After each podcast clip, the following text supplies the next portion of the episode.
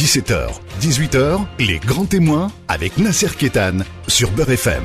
Grand témoin aujourd'hui avec euh, Barry Zakari dans ce, mois euh, sacré de Ramadan. Barry Zakari euh, qui est ancienne vice-présidente du Sénat, qui fait partie aujourd'hui du comité exécutif de la République en marche, qui s'occupe du patrimoine, surtout présidente des cultures d'islam.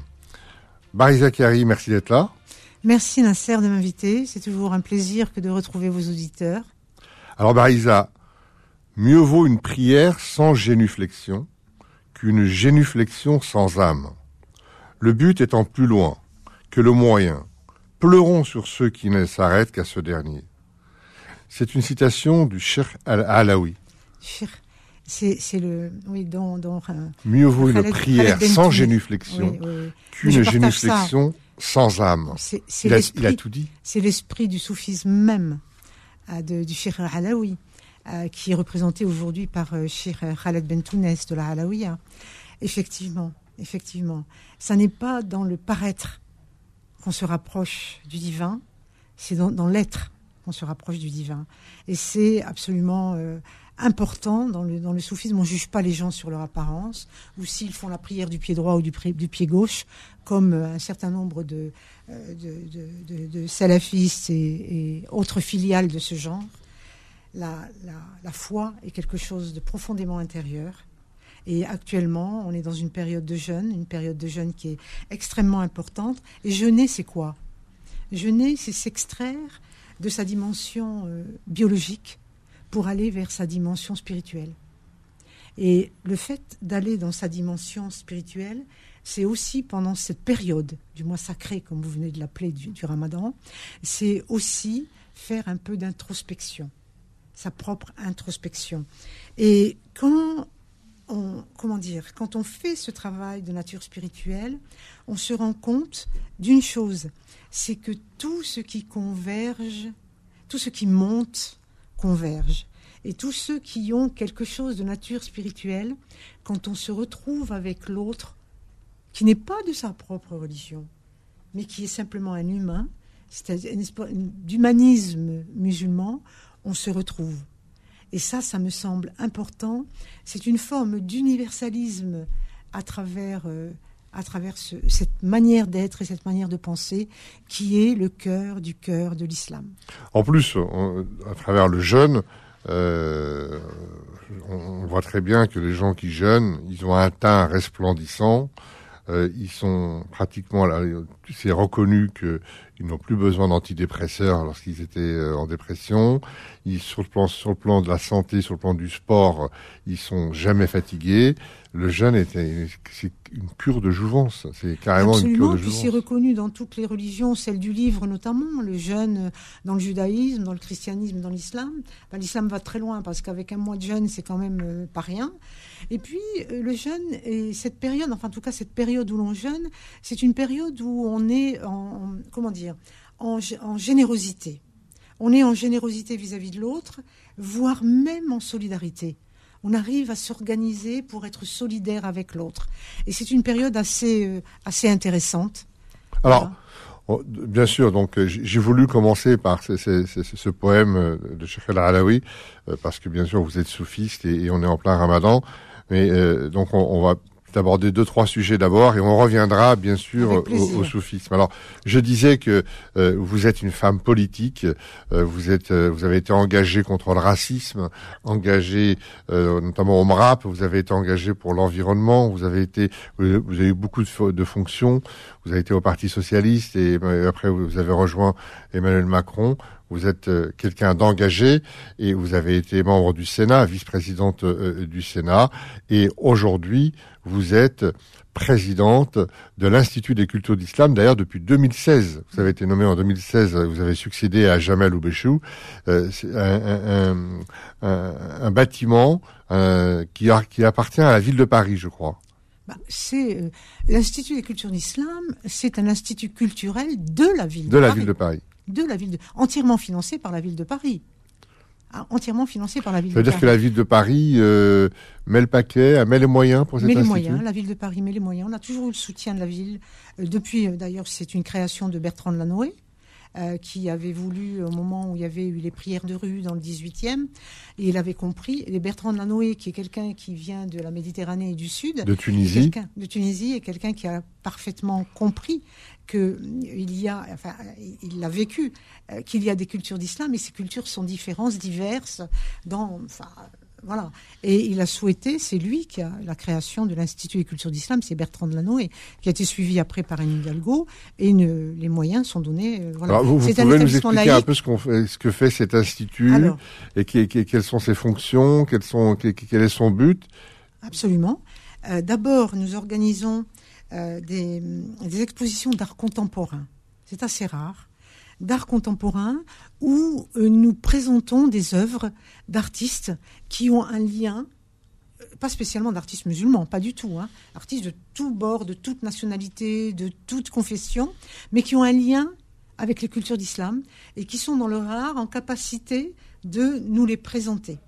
Et d'ailleurs, euh, le plus souvent, ce sont des artistes qui viennent à l'Institut des cultures d'islam et qui sont repérés par des galéristes de Paris et qui les reprennent après. Et donc, c'est souvent par thème. Et euh, nous avons fait, par exemple, sur euh, Africa 2020, nous avons montré les cultures d'islam en Afrique. Nous avons montré les cultures d'islam en Indonésie. Nous avons montré les nous avons et sur des thèmes. Par exemple, quand moi j'ai euh, j'ai vu à la télévision un imam qui disait si vous chantez le chant est interdit en islam. Et si vous chantez, vous allez devenir des porcs. Il disait ça à des enfants. Mon sang n'a fait qu'un tour et toute l'équipe s'est mobilisée autour de ça. Et donc, nous avons, pendant six mois, fait une exposition, des conférences, des films, etc., sur la musique en islam.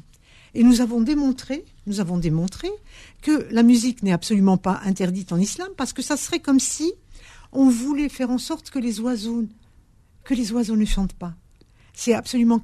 Et d'abord, la, psalmodie, la psalmodie du Coran est un chant qui est sur plusieurs modes. Absolument. Moi, moi j'ai écouté euh, le, Coran en, comment dire comment on appelle ça dans les églises euh, noires américaines mm. euh, le, chant chanter, oui, chanter comme voilà, chanter comme du gospel. C'est du gospel, voilà. Moi, c'est, moi, j'ai découvert ça. J'étais, j'étais adolescent. J'ai découvert le Coran en gospel. Oui, oui. J'étais vraiment étonné. Euh, Absolument. Donc, ça n'est pas interdit. D'abord, euh, l'invention de, de, du solfège, pas tel qu'il est actuellement, mais on, on décryptait à l'époque euh, les notes par des chiffres, par des chiffres arabes. Euh, euh, El Qindi, ça a été un grand, un grand mélomane et musicologue. Enfin bref, même, sur l'image, moi, je, moi, je.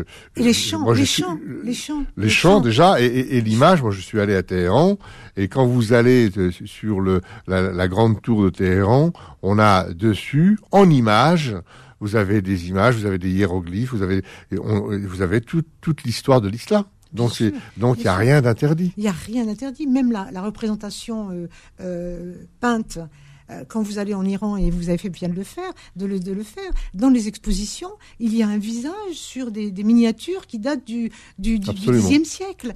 Donc, tout ça, c'est des interdits qu'on veut nous, nous plaquer. Il n'y a pas d'interdit. L'islam est une religion de, de liberté. Et si on l'applique vraiment bien, eh bien, c'est générosité, liberté, humanisme. D'ailleurs, si elle a été acceptée et si elle a épousé tant de pays et tant de cultures, c'est qu'elle était. Euh, c'est qu'il y a quelque chose. C'est qu'il y a quelque chose, bien. Il y a quelque chose. Les, gens ne sont pas fous. Absolument, les gens ne sont pas fous. Absolument. Et donc, pendant cette période justement de, de, de jeûne et de ramadan, euh, vraiment, c'est. Euh, on sent que les gens sont prêts à donner, on sent que les gens sont plus généreux, on sent que les gens se disent il y a peut-être de la faim, il y a peut-être de la misère. Et c'est pendant cette période particulièrement pourquoi cette période? Peut-être parce qu'aussi le jeune, comme vous l'avez dit, est on est dans un état physique, un état d'esprit d'ouverture d'ouverture à l'autre. Alors, comment c'est ça avec le public? Est-ce que le public est au rendez-vous ah, de, ces expositions? Le public est au euh, rendez-vous. Comment ça se passe? Alors, il y a des expositions d'art contemporain, il y a des conférences qui sont liées à l'exposition, il y a de l'enseignement de l'arabe, du wolof, de la, musique euh, arabo-judéo-andalouse, euh, il, y a des, il y a des cours de calligraphie, il y a des... des concerts? Il y a des concerts, il y a énormément de choses, comme un institut Il y a du cinéma, il y a des projections de cinéma? Il y a la projection de cinéma avec le Luxor. Euh, nous sommes en, partenariat avec le Luxor pour des, pour des films qui euh, sont liés justement aux expositions que nous faisons, à la thématique que nous faisons. Donc c'est un institut qui a trouvé son public, euh, notamment dans l'art contemporain et notamment sur la visibilité d'artistes qui ont cette sensibilité des cultures d'islam. Alors, donc, on continue dans la culture et euh, lorsque euh, en 2017 vous avez euh, rejoint cet institut, on, vous a confié aussi une mission sur la protection du patrimoine. à savoir Tombouctou, où, où, il y avait eu des destructions de la part de Daesh, Palmyre, et donc vous avez une mission sur la, sur la reconstruction de ce que Daesh avait détruit. Vous pouvez nous en parler? Alors absolument, ça s'appelle Alif. C'est le, donc le premier mot de l'alphabet arabe. L'alphabet arabe, Alif, qui est une organisation internationale euh, qui réunit la France, qui a été cofondée par la France et les Émirats arabes unis. Et c'est sous, sous la présidence de François Hollande que les choses ont démarré. À la suite d'une euh, d'une tribune que j'avais faite avec une collègue du Sénat, de la, commission culture, où nous, étions en train de nous émouvoir de la destruction du patrimoine de l'humanité. Euh, de bien évidemment, mais après, c'était terrible quand vous voyez des gens de Daesh et de leurs filiales euh, saccager leur propre civilisation, patrimoine qui appartient à leur propre civilisation, vous comprenez que ces gens-là veulent faire table rase de tout et de nous, insuffler un nouveau logiciel. Et donc à ce moment-là, il y a eu une prise de conscience euh, par, euh, par François Hollande, son équipe, et ils ont demandé à Jean-Luc Martinez du Louvre un rapport sur le sujet, qui a conclu à la même chose que nous. Dont le, rapport a conclu à la chose suivante la création d'un fonds pour réhabiliter le patrimoine dans les zones de conflit, euh, la possibilité d'avoir des espaces pour pouvoir amener des œuvres qui sont importantes dans des espaces qui sont en paix. Et la troisième chose, c'est une résolution des Nations Unies pour euh, lutter contre le trafic d'art illicite, d'objets d'art illicites. Et donc, le fonds a été créé. Euh, par exemple, la mairie de Paris a donné à Alif euh, les, les coffres forts du crédit municipal au cas où on doit faire amener des œuvres, ce qui n'a pas été le cas encore jusqu'à maintenant, parce que c'est extrêmement difficile. Et puis, euh, la résolution qui a été menée par la France pour le trafic illicite d'objets d'art. On se retrouve dans un instant. Les grands témoins revient dans un instant. 17h, 18h, les grands témoins avec Nasser Kétan sur Beurre FM. Avec Barisa Kiari, qui est notre grand témoin aujourd'hui. Barisa Kiari, euh, présidente de l'Institut des cultures d'islam. On parlait à l'instant de tout ce patrimoine détruit par euh, Daesh et, cette mission de reconstruction, de, revalorisation à la fois de, ce qui s'est passé en Syrie, à Tombouctou et, en Afghanistan. donc on, on parlait de la destruction de ces patrimoines ces mêmes patrimoines qui sont pas forcément des monuments historiques, ça peut être euh, des musées, ça peut être des hôpitaux, ça peut être des d'autres choses. Et on, on voit aujourd'hui avec la guerre en Ukraine, ça nous fait ça nous fait un passage, euh, euh je veux dire. Euh, pour cette, pour cette thématique. En Ukraine, on voit que euh, on détruit pareil des, des, des, immeubles, du patrimoine. Bien sûr, on va parler des réfugiés dans un instant, mais ça, veut dire quoi? Ça veut dire que euh, le, terrorisme, il a plusieurs euh, facettes. Il a aussi le, il a aussi, ce sont les États aussi qui sont responsables de ça? Alors depuis, euh, cher Nasser Ketan, vous touchez là quelque chose de très sensible. Depuis la nuit des temps, on essaye de détruire l'identité de l'autre quand il y a des conflits. Depuis la nuit des temps. La destruction du patrimoine, elle date d'il y a très longtemps. C'est la culture qui fait peur. C'est la culture qui fait peur. C'est ça, hein. C'est Göring, hein. Quand, quand j'entends le mot culture, je sors mon revolver. Oui. C'est la culture fait peur. Donc on va détruire l'identité, on va détruire la culture. À travers la, la culture. Euh, et ça n'est plus, vous avez raison, ça n'est plus des organisations terroristes, ou c'est toujours des organisations terroristes euh, qui euh, touchent à la culture, mais aujourd'hui ce sont les États. On a des exemples avec euh, euh l'Azerbaïdjan, l'Arménie. Sur le Haut-Karabakh. Sur le Haut-Karabakh. On a un exemple aujourd'hui avec, euh, avec l'Ukraine, où Alif, justement, a débloqué 2 millions de dollars pour la préservation du patrimoine, des musées, et nous sommes dans la préservation, c'est-à-dire que il faut pouvoir sortir les œuvres, les, les inventorier, les sortir, euh, les, et nous, nous avons même quelque chose par satellite pour documenter tout ça. La même chose, nous avons fait la même chose pour le Liban. Nous avons libéré 5 millions de dollars quand il y a eu l'accident au Liban. On ne savait pas si c'était de nature terroriste ou pas. Mais le Liban est une terre de conflit permanente et euh, nous avons euh, rénové euh, différents musées, la cathédrale, la bibliothèque orientale de l'Université Saint-Joseph et j'en passe. Alors, quelle est la méthode d'Alif? Alif, c'est une structure qui fonctionne en, qui fonctionne en start-up, c'est-à-dire une petite équipe qui dispose d'un budget qui a été alloué par les États et par des donateurs privés, par des philanthropes. Et nous avons une plateforme où les ONG nous envoient les dossiers que nous examinons et qui, dossiers, partent après au comité scientifique qui est présidé par Jean-Luc Martinez, l'ancien président du Louvre. Puis nous avons après le board, enfin le conseil d'administration, euh, qui décide en circuit court, c'est-à-dire que c'est 48 heures ou trois jours quand il y a un week-end pour donner une décision. Si ça n'est pas, s'il n'y a pas de réponse au bout des trois jours, c'est réputé acquis. Donc nous avons une forme d'agilité que ne peuvent pas avoir les grandes structures, qui sont beaucoup plus administrées, administrantes, etc. Nous, il y a une agilité. Et il y a une philosophie. C'est la philosophie, c'est quoi?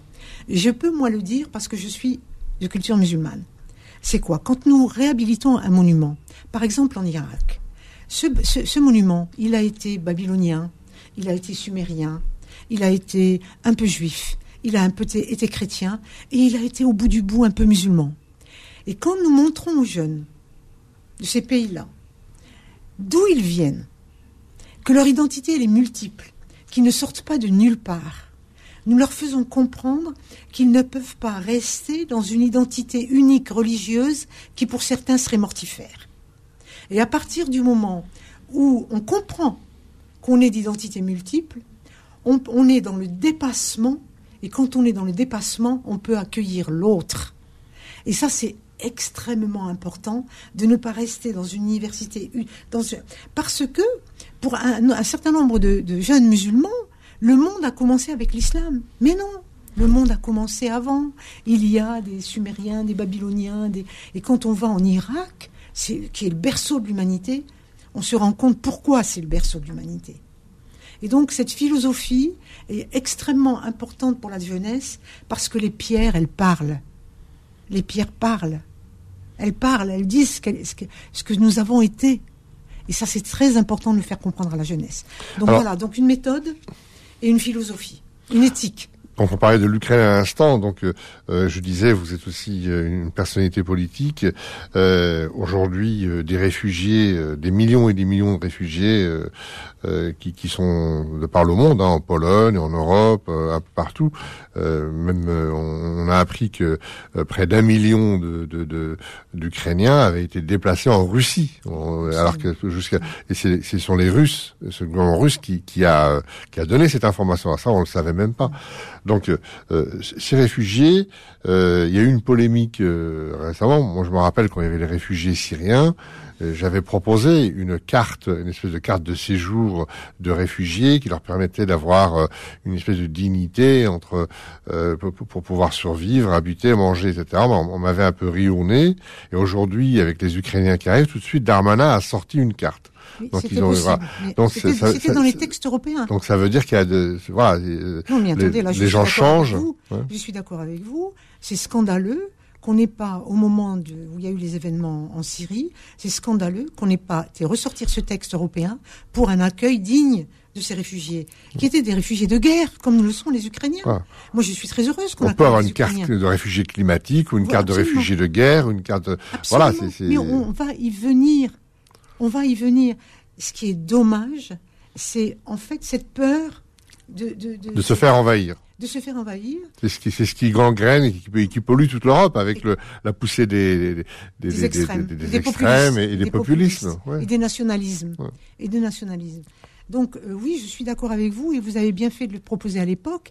C'est un texte. Quand, on, quand euh, l'exécutif français a ressorti, enfin la Commission européenne a ressorti ce texte, il existait bien. On n'a pas voté spécialement. Il existait.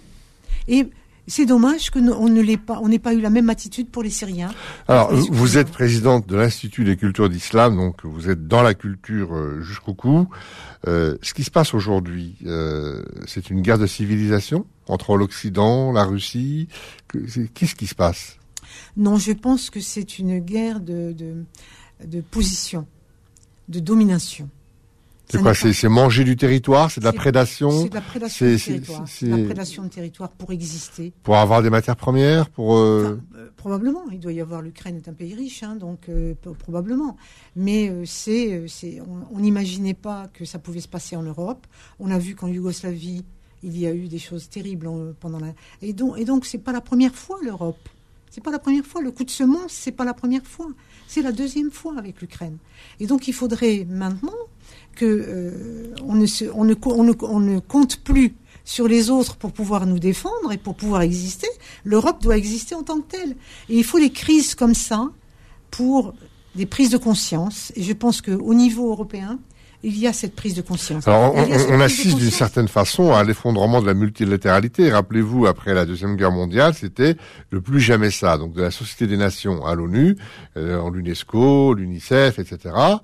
Or, euh, le plus jamais ça, euh, aboutit à ça, on, aboutit à ce qu'on voit aujourd'hui. On aboutit. Donc c'est, ça, ça, veut dire quoi? Ça veut dire que au passage, euh, George Bush est passé par là, Donald Trump est passé par là. Ils ont eu des coups de pied, euh, ils ont fait voler en éclats la multilatéralité. Ils ont méprisé tout ce qui était euh, ONU. Et je parle pas d'Israël qui, qui n'a qui n'a respecté aucune des résolutions de l'ONU. Ça veut dire que tous ces organismes-là ne ne servent plus à rien? Alors je ne sais pas s'ils servent plus à rien. Euh, mais en tout cas, on, va assister à une recomposition. Il faut des forces égales. on voit qu'on assiste à un face-à-face autant euh, pays de l'Est. Il faut, il faut des forces qui soient égales. Et il faut, que, il faut, il faut absolument une, Europe de la défense dont on rêve depuis longtemps. Là, les, crises actuelles démontrent qu'il faut que nous ayons nos propres forces. Et donc, je pense qu'il Parce qu'il faut protéger quoi? Il faut protéger un art de vivre, euh, la démocratie, la démocratie une civilisation, une façon de penser. Qu'est-ce qu'il faut protéger? Le, terme civilisation amène d'autres d'autres choses, d'autres choses. Euh, mais au moins, au moins, la démocratie cette démocratie qu'on appelle de nos voeux, que des, pays entiers souhaiteraient pour eux-mêmes, au moins. C'est-à-dire qu'on peut changer son dirigeant euh, avec un bulletin de vote. Avec un bulletin Alors que dans ces pays-là, euh, ils sont partis pour 50 ans, quoi. Ad vitam aeternam. Et donc la démocratie, parce que la démocratie, est, comment dire, est, est, un produit de valeurs. C'est pas, on dit pas le mot démocratie comme ça. C'est un produit où il y a des valeurs derrière. Il y a des valeurs de liberté, il y a des valeurs d'égalité, pas toujours respectées, des valeurs de fraternité, pas toujours là, mais il y a un corpus de valeurs derrière le terme démocratie. Et, euh, qu'est-ce qu'il faudrait pour que euh, est-ce qu'il faudrait un, espèce de juge de paix international en dehors de renforcer son armée, de faire une armée européenne est-ce qu'il faut redéfinir des juges de paix? Est-ce qu'il faut redéfinir la multilatéralité? Est-ce qu'il faut reconstruire l'ONU? Euh, Quand on voit comment c'est paralysé avec euh, les pays qui sont membres du Conseil de sécurité, qui finissent avec un droit de veto, c'est la paralysie permanente. Qu'est-ce qu'il faut recréer? On parle beaucoup des sociétés civiles, mm. mais les sociétés civiles, pareil, elles sont, elles sont un peu coincées, elles sont engoncées. Oui, il y, a des, il y a des ONG maintenant qui prennent le pas sur énormément de choses. On le voit dans l'humanitaire, par exemple. D'accord. On le voit dans l'humanitaire, par exemple, des ONG qui prennent le pas sur les, sur les États. Et donc, euh, je pense que ces événements, s'il n'y a pas de réflexion après les événements que nous vivons actuellement, qui sont sur nos écrans tous les jours, euh, je pense que le monde va à sa perte. Il faut une réflexion d'ensemble euh, et puis des accords. Être, être d'accord. C'est vrai que toutes ces structures, ONU, etc., etc., ce sont des rapports de force à l'intérieur. Ce sont des rapports de force à l'intérieur. Donc il faut recréer d'autres rapports de force d'autres rapports de force. Est-ce qu'il ne faut pas euh, peut-être décréter, euh, euh, on, voit les, les, richesses, notamment les, toutes les énergies fossiles, tout ça. Est-ce qu'à un moment donné, il faudra peut-être pas décréter que tout ça, ça appartient à l'humanité, à la planète, et que c'est le patrimoine, que c'est le bien public, que, que comme la santé, euh, l'énergie ou, l'apport alimentaire relève du bien public et que ça peut pas faire l'objet de surenchères et de massacres pour pouvoir, euh, moi, je vais posséder plus de gaz euh, que toi de pétrole, que l'autre du charbon, etc. Est-ce qu'il n'y a pas une notion peut-être de bien public autour des énergies, peut-être pour diminuer toutes les tentatives de prédation et, de guerre? Mais vous avez raison de, de, lier ça à la question de la santé. Le vaccin, par exemple. voilà, c'est des biens publics. Ça devrait être des biens publics. La, question, c'est que euh, qui nous est posée aujourd'hui à travers euh, notre, notre interdépendance au niveau de, des énergies, c'est de vivre, d'essayer de vivre de manière plus, euh, comment dire, l'écologie nous, nous demande ça. L'écologie nous demande de ne pas gaspiller, d'être dans une période où on, essaye de réfléchir à comment diminuer notre dépendance aux énergies, que ce soit chez nous, que ce soit euh, dans les magasins, etc. C'est extrêmement important, cette réflexion qui vient sur une vie euh, moins dépendante de ces, de ces énergies. Et effectivement, effectivement, ça devrait être des biens publics, mais comment faire quand un pays en dispose et que l'autre n'en dispose pas? On se retrouve dans un instant. Les grands témoins revient dans un instant. 17h, 18h, les grands témoins avec Nasser Kétan sur Beurre FM. Marie Zakari est notre grand témoin, présidente de l'Institut des cultures d'islam. On était en train de parler de, justement de, guerre, de démocratie. Et la démocratie, euh, ceux qui la font vivre, ce sont les citoyens qui à tout moment peuvent exercer leur capacité à changer de dirigeant, de gouvernance grâce au droit de vote. Et cette citoyenneté-là, elle s'exerce, euh, mais malheureusement on assiste de plus en plus à de l'abstention, on assiste à une poussée des populismes, à une émergence considérable euh, des partis d'extrême droite et, populistes. La préférence nationale a pris euh, beaucoup d'importance, notamment en France, où on a plus de 50% de l'électorat maintenant qui est, à droite, euh, voire à l'extrême droite. ça veut dire quoi? Ça veut dire que la démocratie est malade, c'est-à-dire que la citoyenneté ne s'exerce plus, c'est-à-dire que les grandes organisations traditionnelles de maillage, de solidarité sont en souffrance ou ont du mal à surnager. Qu'est-ce qui se passe? Alors, ce qui se passe, c'est l'effondrement des partis traditionnels.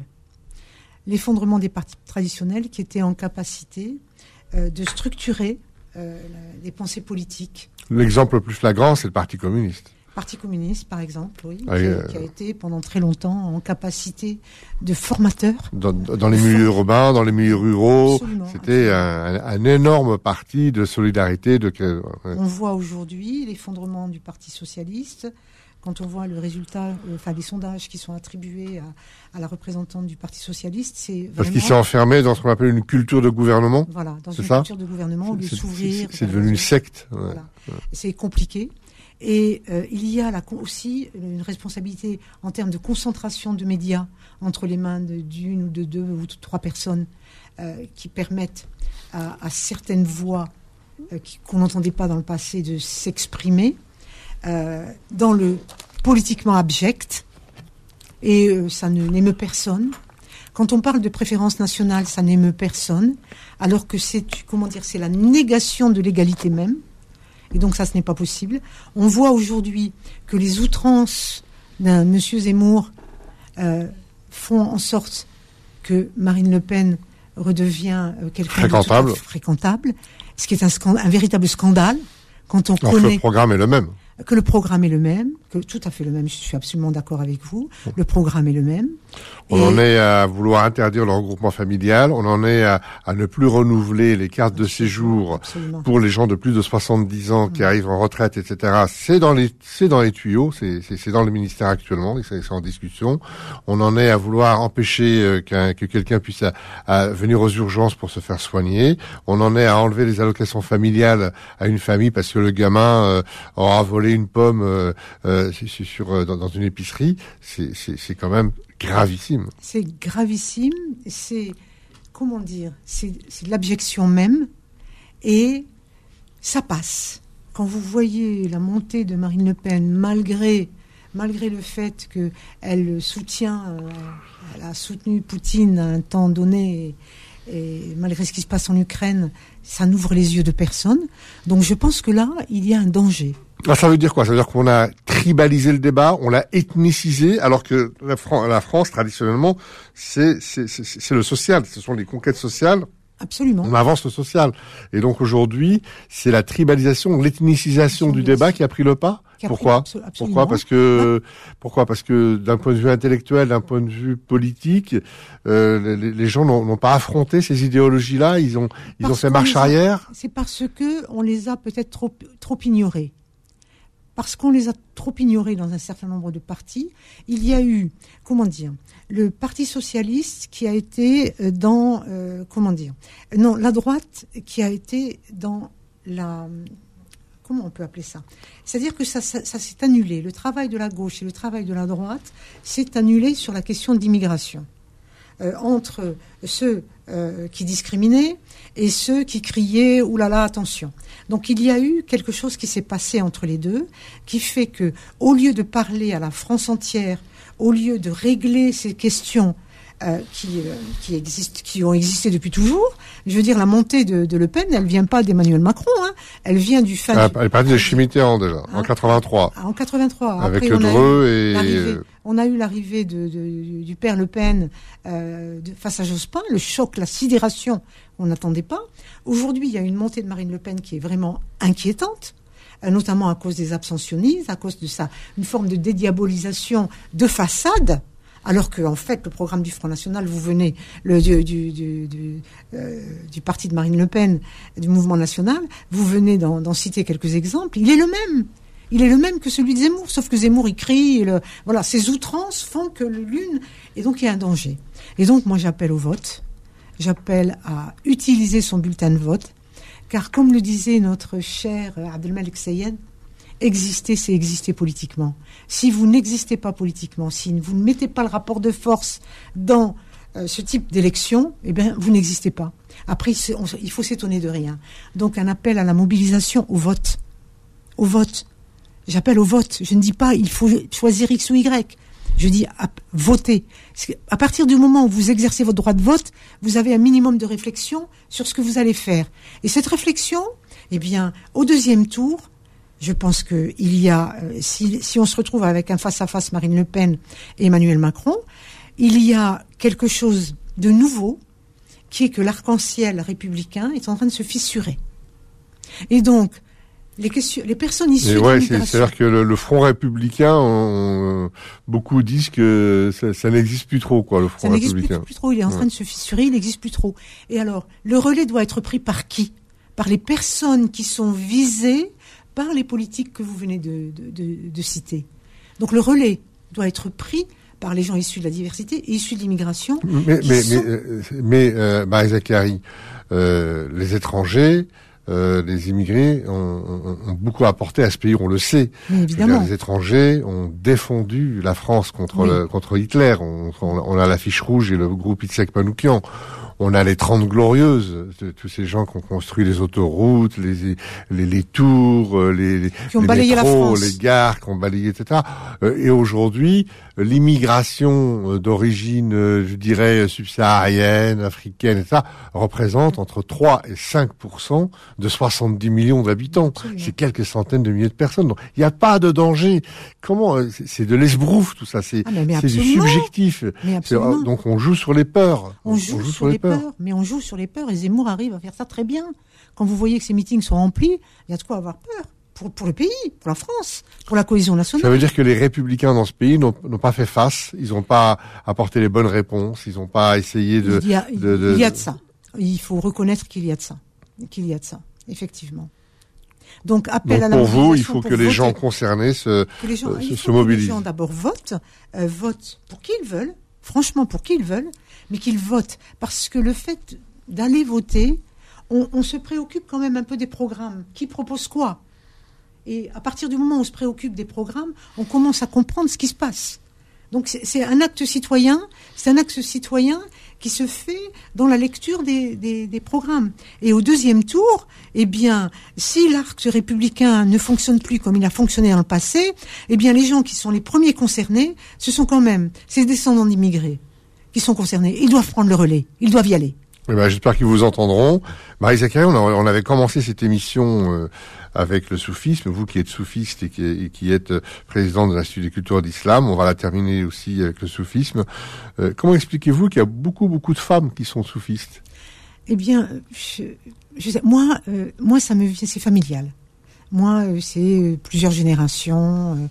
nous sommes de, de, la confrérie de la Qadiriya, Abdel Qadir Jilani, qui est une très très grande confrérie euh, qui va de l'Irak à la à l'Algérie, au Maroc. Il vient d'où le soufisme euh, Alors, Le soufisme, c'est le cœur du cœur de l'islam. Le, le, terme soufisme, il y a, il n'y a pas de définition propre au soufisme. Il y en a plusieurs. Le terme vient de sauf, la laine que portaient les gens qui étaient des spirituels autour du prophète. Il y a safa, qui est euh, une forme de philosophie, et il y a Ahl-Saf, les gens du banc, qui étaient proches du prophète et à qui euh, le prophète avait un discours pour la majorité des gens, et il avait une explication des textes pour les gens du banc. Et c'est une forme d'ésotérisme musulman, comme l'ésotérisme existe dans, la chrétienté ou dans le judaïsme. Et donc, on se retrouve avec... Euh, c'est la spiritualité qui est inhérente à la nature humaine. Et la spiritualité en islam s'appelle tasawwuf. Le. Et, et, et c'est une spiritualité inhérente à la nature humaine. Euh, vous parlez du prophète à l'instant.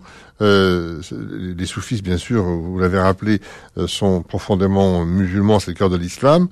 Mais, mais, tout en possédant les mêmes devoirs que, que, que, que n'importe quel musulman, le soufi, lui, à un moment donné, il pourra partir à la découverte de Dieu, car sa soif du, de, de, Dieu, la soif de, de Dieu, est inextinguible. C'est pour ça qu'ils étaient des gens du banc. C'est-à-dire oui. qu'à tout moment, ils pouvaient partir. Oui, absolument. Et c'est, euh, comment dire, euh, c'est d'abord euh, les, les, préceptes de l'islam, et puis c'est une voie d'excellence. C'est une voie d'éducation. C'est une voie d'excellence. Le soufisme est une voie d'excellence. C'est un enseignement. C'est un enseignement. Alors, est-ce que, est-ce que l'Algérie est une terre de soufisme Au niveau géographique, c'est parti d'où? C'est parti de l'Afrique du Nord, c'est parti de, l'Orient, c'est parti d'où? C'est parti des gens du banc, de, Médine. Et, et c'était facile puisque la spiritualité est inhérente à la nature humaine. On pouvait donc appeler un certain nombre de gens à aller au-delà être dans une voie d'excellence. Donc c'est parti de Médine et ces gens-là ont essaimé, que ce soit en, dans le monde entier. Dans le monde Donc il n'y a pas une origine particulière. Non, on dirait que les soufis c'est plutôt de voies. Syrie, de Damas, etc. Ça, ça, ça c'est des bêtises. Il y a les confréries, les grandes confréries qui ont organisé ça. La confrérie africaine, c'est les Tijani, c'est les euh, c'est Tijanes et c'est euh, comment on les appelle? Les Mourides et les Tijanes. Et, et ça vient des confréries comme la Qadiriya, comme la Alawiya. Est-ce qu'on est qu peut opposer l'expérience des soufis à l'expérience spirituelle des confréries? Est-ce que, est -ce, est -ce que ce sont ah Non, non, c'est la même. Est-ce qu'on peut On les oppose pas? Ah, On les oppose pas. Elles sont. Ce Parce sont... que les confréries ont à leur tête des marabouts. On des guides. En général. Non, on des guides ont des guides spirituels. Ils ont, qui, qui, qui, qui, qui montrent une direction spirituelle. Qui montrent une direction ouais. spirituelle, qui amène un disciple. C'est une voie d'excellence, c'est une voie d'éducation. Il y a un maître et un disciple dans le, dans le soufisme. Moi, j'ai un maître. C'est ça. Et, euh, et, et est-ce qu'il y a des écoles juridiques dans le soufisme ou est-ce que c'est propre à l'islam orthodoxe? C'est propre à l'islam orthodoxe. Mais par exemple, euh, l'islam algérien, l'islam marocain, c'est un islam du juste milieu. C'est la voie malékite qui est la voie la plus ouverte. Parce que ce qu'on appelle les, les hanifs dans, le soufisme, mm. ils étaient anti-islamiques? Non, je ne peux pas dire ça. Non? Je ne peux pas dire ça. Non. Moi, je maintiens que le soufisme est le C'est inclusif. C'est le cœur de l'islam et que tous les spirituels du monde se retrouvent parce que tout, tout ce qui monte converge. En tout cas, euh, on a été ravis. C'est toujours frustrant euh, de, que, que, de vous recevoir parce qu'on aimerait continuer pendant des heures et des heures. Merci Barry Zakari d'avoir partagé merci. ce moment de Ramadan avec nous, cette discussion autour du soufisme, autour de, de l'humanité, de la solidarité, et puis autour surtout de, de votre appel, appeler euh, les gens, les, les citoyens, euh, à ne pas se laisser faire et, et, et à montrer qu'ils existent, exister, comme disait Sayad. Merci Barry Zakari. C'est moi qui vous remercie, et puis à vos auditeurs, un bon Ramadan. Merci, à bientôt. Retrouvez les grands témoins tous les dimanches de 17h à 18h et en podcast sur beurrefm.net et l'appli Beurrefm.